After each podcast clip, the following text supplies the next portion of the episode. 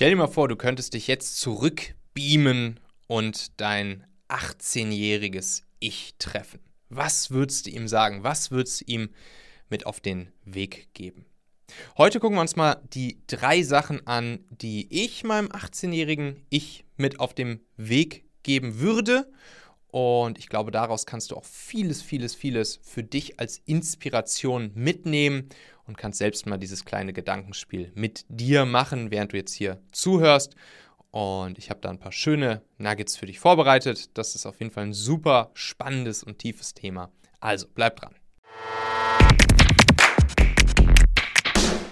Ja, ich habe euch ja zuletzt schon mal von dieser Instagram-Seite erzählt, der ich folge und wo mir dann immer wieder mal einen Post in mein Feed gespült wird. Die Seite heißt Unternehmensmentor. Und ja, da werden halt immer solche Memes, irgendwelche Grafiken mit Aussagen dazu oder natürlich auch mal sowas in Richtung Kalendersprüche gepostet.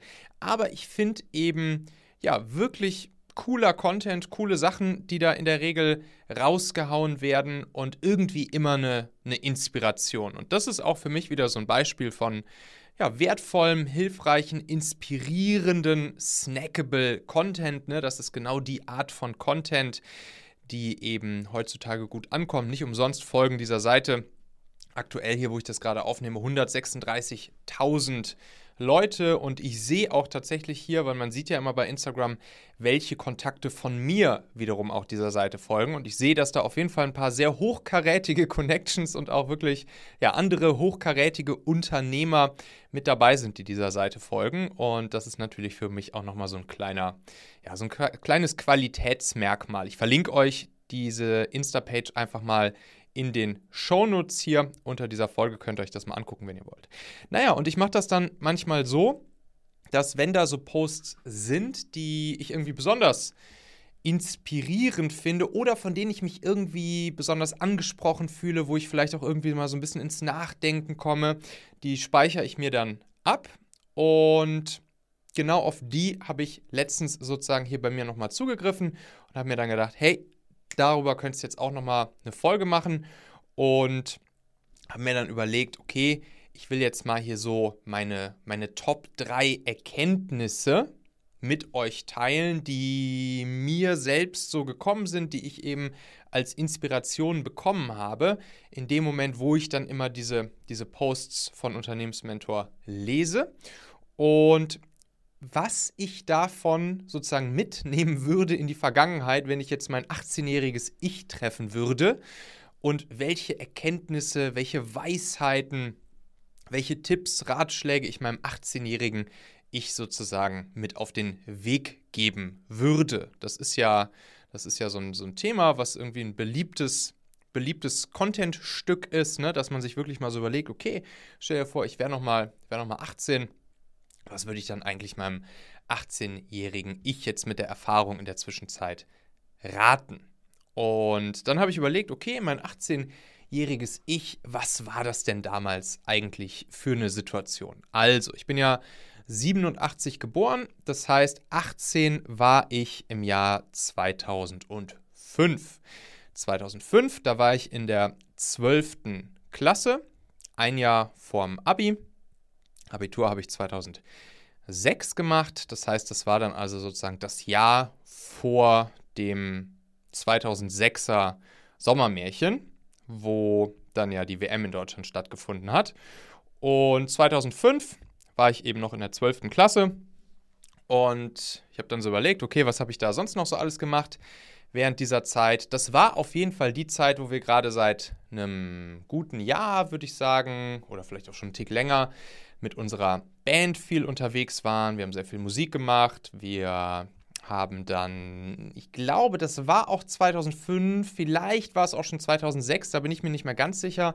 Doch, es muss eigentlich 2005 gewesen sein, wo wir dann auch unter anderem ein paar Konzerte mit Tokyo Hotel zusammengespielt haben, wo wir die Vorband von Tokyo Hotel waren und wo es dann auch, ja, wirklich so langsam, aber sicher losging, dass wir mit unserer Band nicht nur in kleineren Locations gespielt haben, sondern auch ja in unserer Region, ich sag mal so im Rheinland bis hin ins Ruhrgebiet oder vielleicht noch äh, nach Süden hin, so Richtung Rheinland-Pfalz, auch eine, ja, eine, eine gewisse Bekanntheit bekommen haben. Wir hatten so eine, so eine Fanbasis aufgebaut. Wir hatten schon so eine Art Community, wie man heute sagen würde, aufgebaut.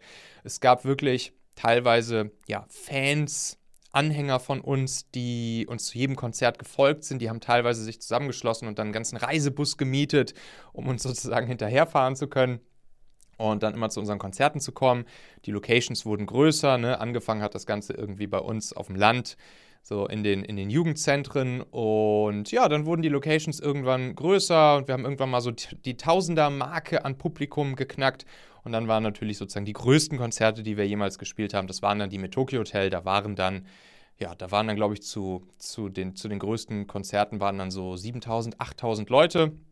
Museumsmeile Bonn zum Beispiel, erinnere ich mich dran waren dann dort eben im Publikum. Die waren natürlich nicht alle wegen uns da, ganz im Gegenteil. Die waren natürlich wegen Tokyo Hotel da. So, und was habe ich sonst noch so gemacht? 2005, ich habe bei Sixt Autos gewaschen. also da war ich dann in Siegburg, das ist so zwischen Köln und Bonn im Rheinland, und habe dort in der Sixt-Station die Autos einerseits sozusagen wieder ja, geputzt und präpariert für die nächsten Kunden, nachdem sie abgegeben wurden. Bin mit ihnen auch in die Waschanlage gefahren, habe sie von innen ausgesaugt und habe die Autos auch überstellt zu anderen Six-Stationen, bin dann da auch durch die Gegend gefahren. Naja, und das habe ich für 5 Euro die Stunde damals gemacht. Das weiß ich noch, weil ähm, ich habe das Geld tatsächlich, heute kann man es ja wahrscheinlich sagen, ich habe es auch in Bar einmal ausgezahlt bekommen. Damals habe ich nicht so wirklich drüber nachgedacht, aber heutzutage ist mir natürlich klar, dass das vielleicht auch nicht ganz mit sozusagen allen Abgaben verbunden war, äh, das Geld, was ich dann dort bekommen habe. Und ja, dementsprechend habe ich dann da für 5 Euro die Stunde gearbeitet und Autos gewaschen. Ich hatte zu der Zeit im Prinzip so zwei Freundeskreise, könnte man sagen. Ich hatte zwei Freundeskreise. Das ist, das ist auch was, wo ich sozusagen in den Jahren danach auch noch häufig mal drüber nachgedacht habe und was, glaube ich, mich auch damals sehr geprägt hat. Ich hatte nämlich einerseits, ich, ich war auf dem Gymnasium, auf einem, auf einem privaten kirchlichen Gymnasium, Antonius Kolleg in Neunkirchen. Und da waren natürlich eher so, ja, die anderen Kinder, meine, meine Mitschüler, waren natürlich alles eher so, sagen wir mal, aus gehobeneren Elternhäusern, eher so intellektuell unterwegs, äh, tendenziell politisch eher so links angehaucht. Und ja, das war sozusagen mein, mein einer Freundeskreis, wo, wo es dann eher so in den, in den in den elitäreren Kreisen, wenngleich eigentlich das, was wir gemacht haben, das war jetzt kein, kein das, das war null elitär, ganz im Gegenteil. Da ging es auch häufig ja, sehr zur Sache und hatte jetzt nichts mit irgendwelchen Schickimicki-Geschichten oder so zu tun, aber es waren auf jeden Fall eben sozusagen, das war so mein, mein Gymnasium-Freundeskreis. Und dann hatte ich noch einen zweiten Freundeskreis, der war dann eher so da, noch weiter auf dem Land, da wo ich gewohnt habe.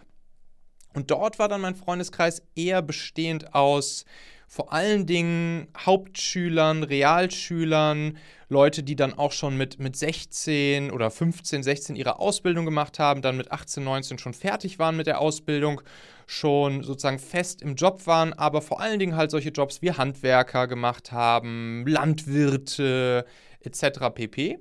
Und da gab es dann natürlich auch immer einerseits ja, viele coole Sachen, die wir dann gemeinsam erlebt hatten. Wir hatten dann auch so eine Hütte, in der wir uns häufig getroffen haben, wo wir viel Partys veranstaltet haben, ne, schön Dorfpartys und so weiter und so fort. Und da waren dann natürlich auch so die Themen ganz, ganz, ganz andere als jetzt in meinem Gymnasiastenkreis. Und ich glaube jetzt so in der Retrospektive, dass das wirklich was ist, was damals sehr, sehr, sehr prägend für mich war. So diese beiden Welten irgendwie als meine Freundeskreise zu haben, die im Prinzip für sich genommen super unterschiedlich sind, wenn man sie jetzt miteinander vergleicht. Aber ich glaube, das war wirklich was, was mich fürs Leben ausgebildet hat und wirklich geprägt hat und was bis heute anhält, was ich daraus so mitgenommen habe. Ja, wie habe ich, hab ich damals gewohnt und gelebt mit 18? Ich habe bei meinem Vater gelebt. Meine Eltern haben sich getrennt, als ich so circa ja, um die zehn Jahre alt war. Ich bin dann bei meinem Vater weiter groß geworden. Wir haben in, in unserem Haus gewohnt, wir beide.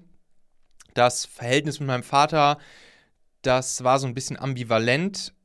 Einerseits habe ich, würde ich sagen, viel von ihm gelernt, was, ja, was das Leben angeht, was Allgemeinbildung angeht, was, was den Blick auf die Welt und, und, und die Menschheit an sich, könnte man sagen, angeht.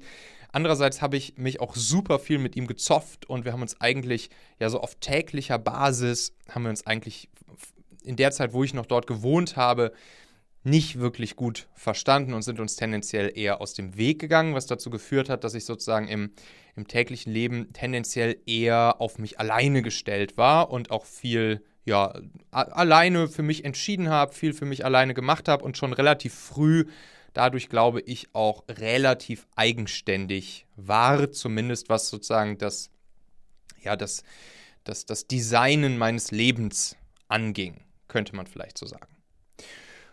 Und ja, das war sozusagen so das, das grundsätzliche Setup. Wie gesagt, ein Jahr vom, vom Abi dann, durchschnittlicher Schüler, ganz durchschnittlicher Schüler. Manche, manche Fächer haben mich mehr interessiert, manche weniger.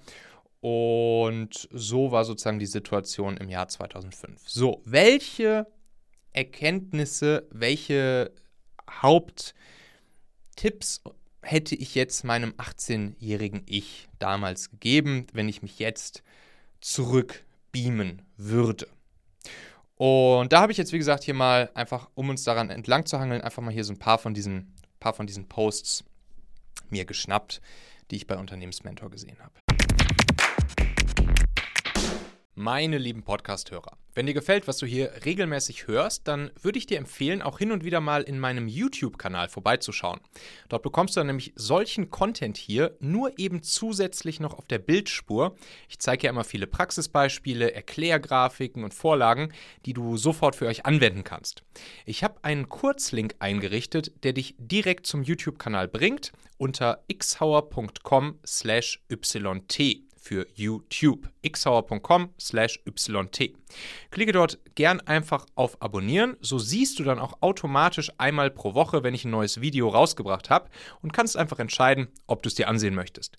Wir haben für die nächsten Monate unglaublich wertvolle Folgen geplant. Der Content-Kalender, der platzt praktisch aus allen Nähten, lohnt sich, versprochen. xhauer.com slash yt.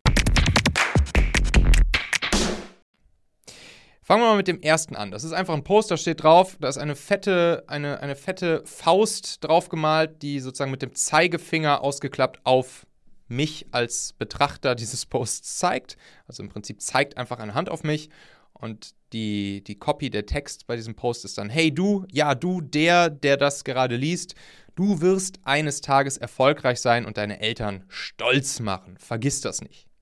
Und als ich das als ich diesen Post hier zum ersten Mal gelesen habe, da musste ich sehr stark an diese, an diese Situation mit meinem Vater denken. Weil mein Vater hat immer zu mir gesagt, ey, Michael, Mi, er hat mich immer Mi genannt, ey, Mi, wir Assauers, wir können nichts besonders gut. So, uns wurde kein Talent irgendwie in die Wiege gelegt.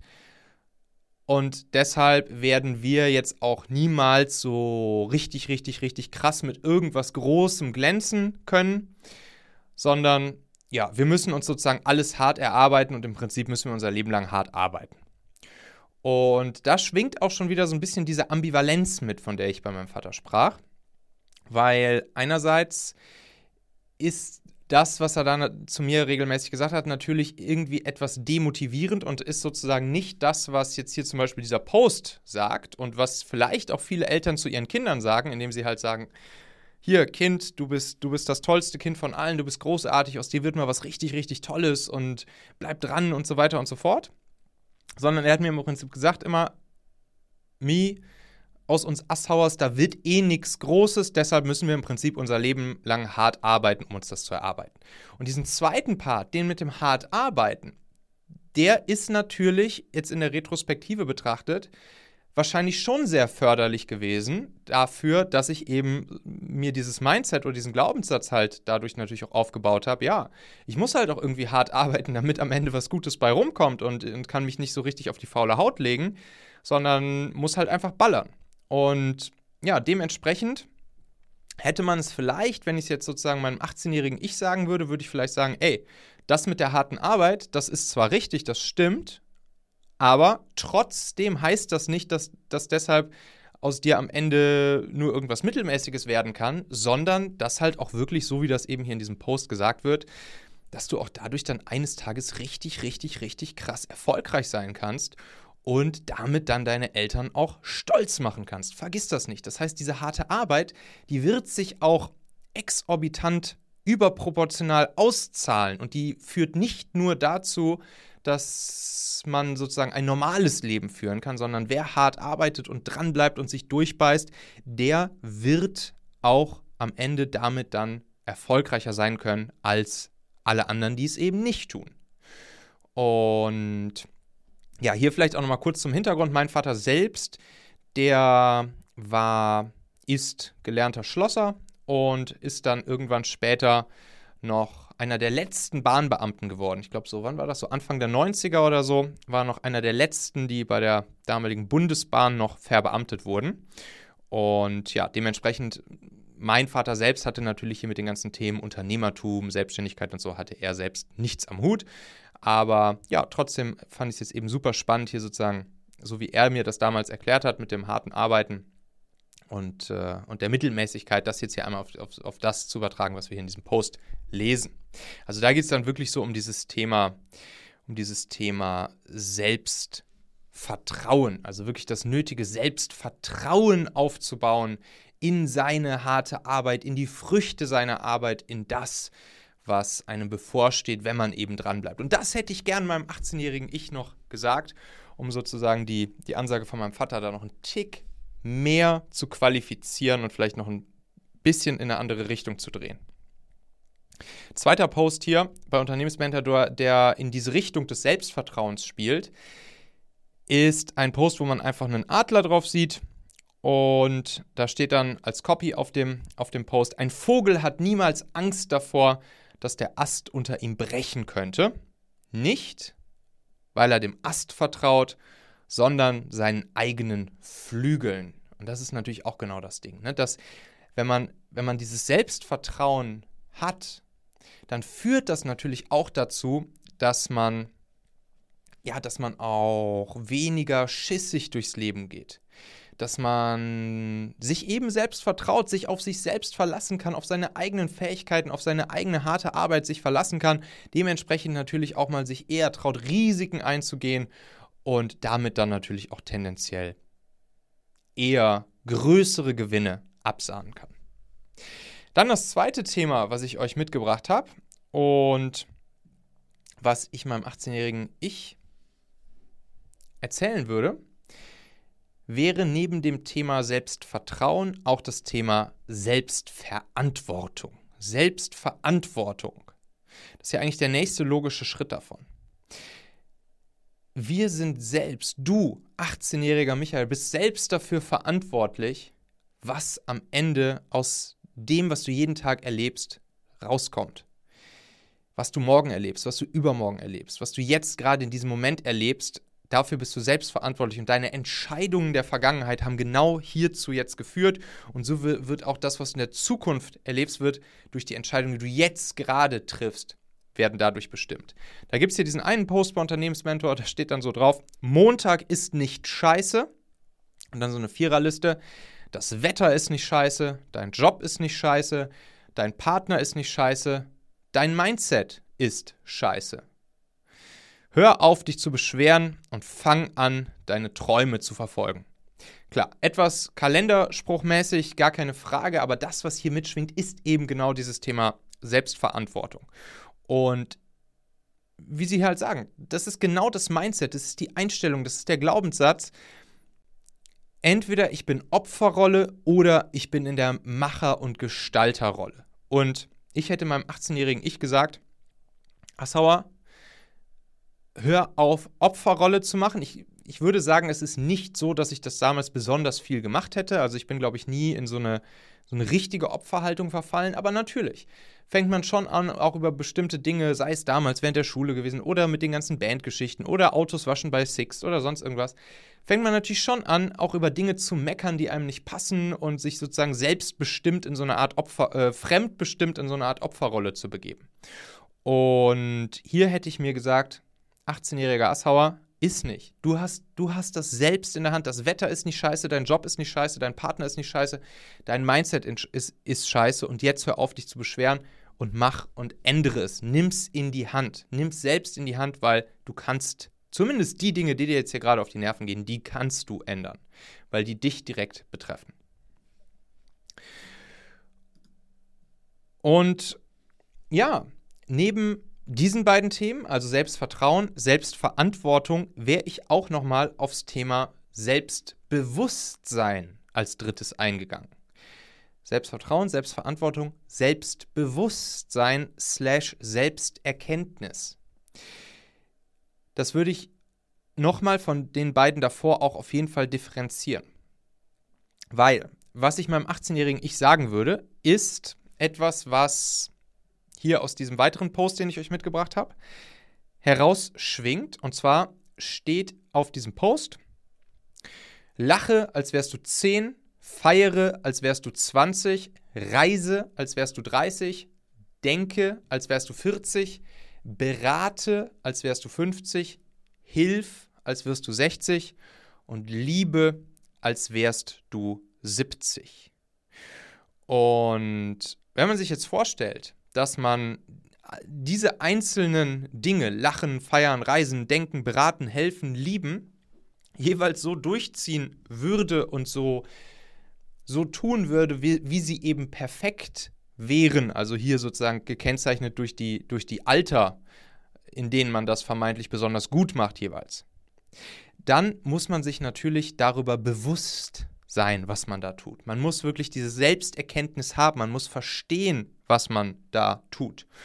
Und gerade hier diese ersten, sagen wir mal, diese ersten zwei bis drei Punkte, also lache, als wärst du zehn, feiere, als wärst du 20 und vielleicht noch reise, als wärst du 30.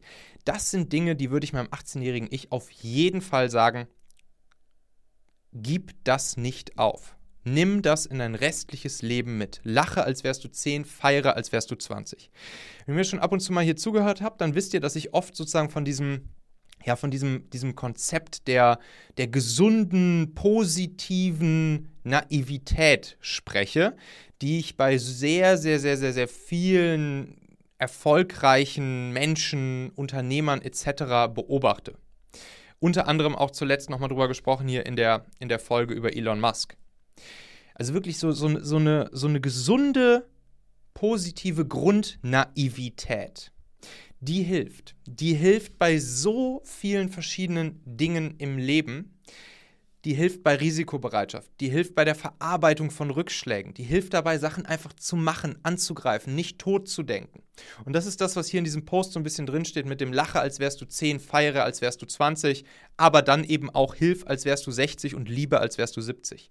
Und genau diese, diese gesunde, grundsätzliche, positive Naivität, das würde ich meinem 18-jährigen Ich sagen, behalt dir das bei, bis du 100 bist, weil das wird dich dein ganzes Leben lang durch viele, viele, viele, viele, viele verschiedenen Höhen und Tiefen tragen und am Ende auch dafür sorgen, dass du an vielen Stellen dadurch schneller zu deinen Zielen kommst, erfolgreicher, sowohl persönlich als auch beruflich damit bist. Ja, der nächste Punkt, den ich, den ich meinem 18-jährigen Ich sagen würde, und das ist wirklich ein, das ist ein Hammerpunkt. Das ist wirklich ein krasses Teil. Da geht's um, da geht's sozusagen auf der Metaebene um das Thema Geduld, um die Eigenschaft Geduld. Aber das geht viel tiefer. Ich bin, habe zwei Posts von Unternehmensmentor, die in diese Richtung gehen, für euch mitgebracht. Der erste, der erste sieht so aus, da steht als Überschrift drüber der Nummer 1 Irrglaube. Dann sieht man zwei Hälften auf dem Bild. Auf der linken Hälfte steht was die, Men was die meisten Menschen glauben.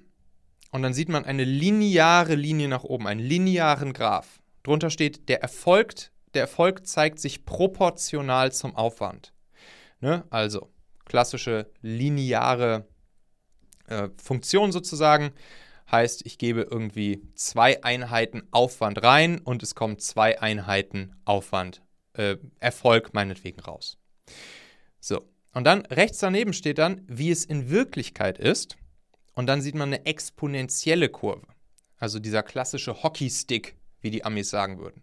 Das heißt, erstmal ist die Kurve sehr, sehr, sehr flach, ja, verläuft erstmal sehr, sehr, sehr flach, nahe der Nulllinie und dann irgendwann kommt dieser Knick. Irgendwann kommt dieser Knick und dann knickt das Ding exponentiell nach oben und schießt nach oben steht dann drunter, der Erfolg braucht seine Zeit, bis er sich zeigt. Also links linear, der Erfolg zeigt sich proportional zum Aufwand, was die meisten Menschen glauben. Und rechts exponentielle Kurve, wie es in Wirklichkeit ist, der Erfolg braucht seine Zeit, bis er sich zeigt. Und, und das ist genau das Thema der Geduld. Und das kann man jetzt hier in, in diesem Post, beziehen Sie sich jetzt vor allen Dingen auf das Thema, auf das Thema Erfolg. Das kann man aber auf so, so, so, so, so viele andere Dinge im Leben auch beziehen. Sei es zum Beispiel auch Geldanlage. Genau derselbe, derselbe Schnack, wie der Hanseat sagen würde, auch beim Thema Geldanlage. Und wenn ich mir jetzt mal vorstelle, ich hätte meinem 18-jährigen Ich gesagt, ey, Michael, fang doch einfach mal an, jeden Monat 10 Euro in irgendeinen Aktienfonds zu investieren. Ich glaube, damals, 2005, da waren ETFs jetzt noch nicht, ich weiß gar nicht, ob es die da überhaupt schon gab, keine Ahnung. Und selbst wenn es Einzelaktien gewesen wären, ganz egal. Fang einfach mal an, jeden Monat 10 Euro in Aktien rein zu investieren. Hammer. Es hätte sich genau dieser Zinseszinseffekt, der das dann am Ende ja auch ist, der exponentiellen Kurve, hätte sich halt eingestellt. Und heute, irgendwie ja, 25 Jahre später, 26 Jahre später, nee, nicht ganz, zehn Jahre weniger später, hätte sich auf jeden Fall ein richtig, richtig, richtig schönes Vermögen allein dadurch schon angehäuft. Und das ist halt krass. Das ist das, was, was was Albert Einstein ja auch mal irgendwann gesagt hat, der gesagt hat, der, der Zinseszinseffekt, das ist sozusagen das achte Weltwunder. Das ist das, was wir Menschen in unserem Kopf eigentlich gar nicht so richtig verstehen können. Es gibt auch noch hier so einen, so einen anderen Post bei Unternehmensmentor und den fand ich auch cool. Der beschreibt das auch ganz gut und der ist übertitelt mit der Überschrift Die motivierendste Rechnung aller Zeiten. Die motivierendste Rechnung aller Zeiten. Steht drunter, wenn du jeden Tag 1% besser wirst, Doppelpunkt, folgende Gleichung. 1,01, also 1%, 1,01 hoch 365, also 1,01 mal 0 mal 1,01 mal 1,01, das 365 mal, kommt am Ende 37,78 raus. Also 1,01 hoch 365 kommt 37 0,78 raus, ne? wenn man jeden Tag ein Prozentpünktchen besser wird. Darunter, wenn du jeden Tag ein Prozent schlechter wirst, dann lautet die Gleichung nämlich 0,99. Also jeden Tag ein runter. 0,99 mal 0,99 mal 0,99. Also immer ein Stückchen weniger. Das dann auch hoch 365. Und da kommt am Ende raus 0,03 als Ergebnis. Also 0,99 hoch 365 sind 0,03. Das heißt, allein dadurch, durch diesen 1% Unterschied, einmal einen über der 1 und einmal einen unter der 1, ist der Unterschied 37,78 versus 0,03. Und das ist hier auch wieder genau der Effekt. Dieser, wie es hier dann auch steht, es macht einen gewaltigen Unterschied, ob du jeden Tag 99% oder 101% gibst. Und das kann man eben übertragen auf das Hasseln, aufs Arbeiten, aufs Ballern, aber man kann es auch übertragen auf so, so etwas wie Geldanlage. Und wenn man einfach mit einem kleinen Betrag regelmäßig anfängt, überhaupt sich damit mal auseinanderzusetzen. Ich hätte meinem 18-jährigen Ich gesagt, fang doch einfach mal kurz an, dich damit ein bisschen auseinanderzusetzen mit dem Thema. Weil sowas wie Geldanlage, Aktien etc. pp. habe ich natürlich von meinem, von meinem Vater oder von meinen Eltern grundsätzlich auch nicht mitbekommen oder aus dem Freundeskreis oder aus der Schule erst recht nicht. Und ja, dementsprechend, das wäre halt ein richtiger Augenöffner gewesen und das wäre natürlich schön gewesen, wenn ich damit damals schon angefangen hätte. Und gleichzeitig bedeutet das aber auch, und jetzt wieder Thema Geduld, dass man sowohl beim Thema Geld als auch beim Thema Erfolg, als auch beim Thema Ziele etc. einfach diese Geduld für die exponentielle Kurve mitbringen darf. Dass es eben so ist, dass am Anfang die Kurve flach verläuft, ganz lange ziemlich flach verläuft und erst ab einem bestimmten Punkt nach oben losschießt und dann geht es richtig ab. Aber durch dieses flache Tal, da muss man sich durchkämpfen, da muss man dranbleiben, da muss man einfach weitermachen und darf sich nicht davon schocken lassen, dass es eben nicht linear nach oben geht. Ja, und dann noch zuletzt zwei ganz pragmatische Dinge, die ich, die ich meinem 18-jährigen Ich sagen würde. Ich würde ihm einfach sagen, ey, hör mal auf mit diesem 5 Euro pro Stunde Autowaschen-Job bei Sixt. Mach lieber irgendeinen Job, wo du direkt verkaufst. Also wo du direkt irgendwie mit Menschen zu tun hast und ihnen etwas verkaufst.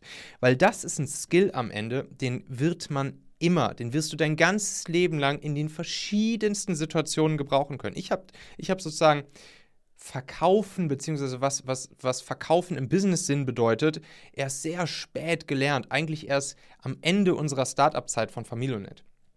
Und das hätte ich, hätte ich das schon früher verstanden und früher gekonnt, dann wäre vieles wahrscheinlich nochmal einen Tick anders verlaufen. Und deshalb hätte ich gesagt, mach, mach, gib diesen 5 Euro Autowaschjob auf und geh lieber verkaufen, selbst für 0 Euro für 0 Euro Gehalt, Fixgehalt vielleicht, geh verkaufen und dann verdienst du einfach in jedem verkauften Produkt oder was auch immer ich dann verkauft hätte, verdienst du vielleicht einfach eine Provision mit. Und das, das wäre, glaube ich, nochmal richtig, richtig, richtig formend gewesen.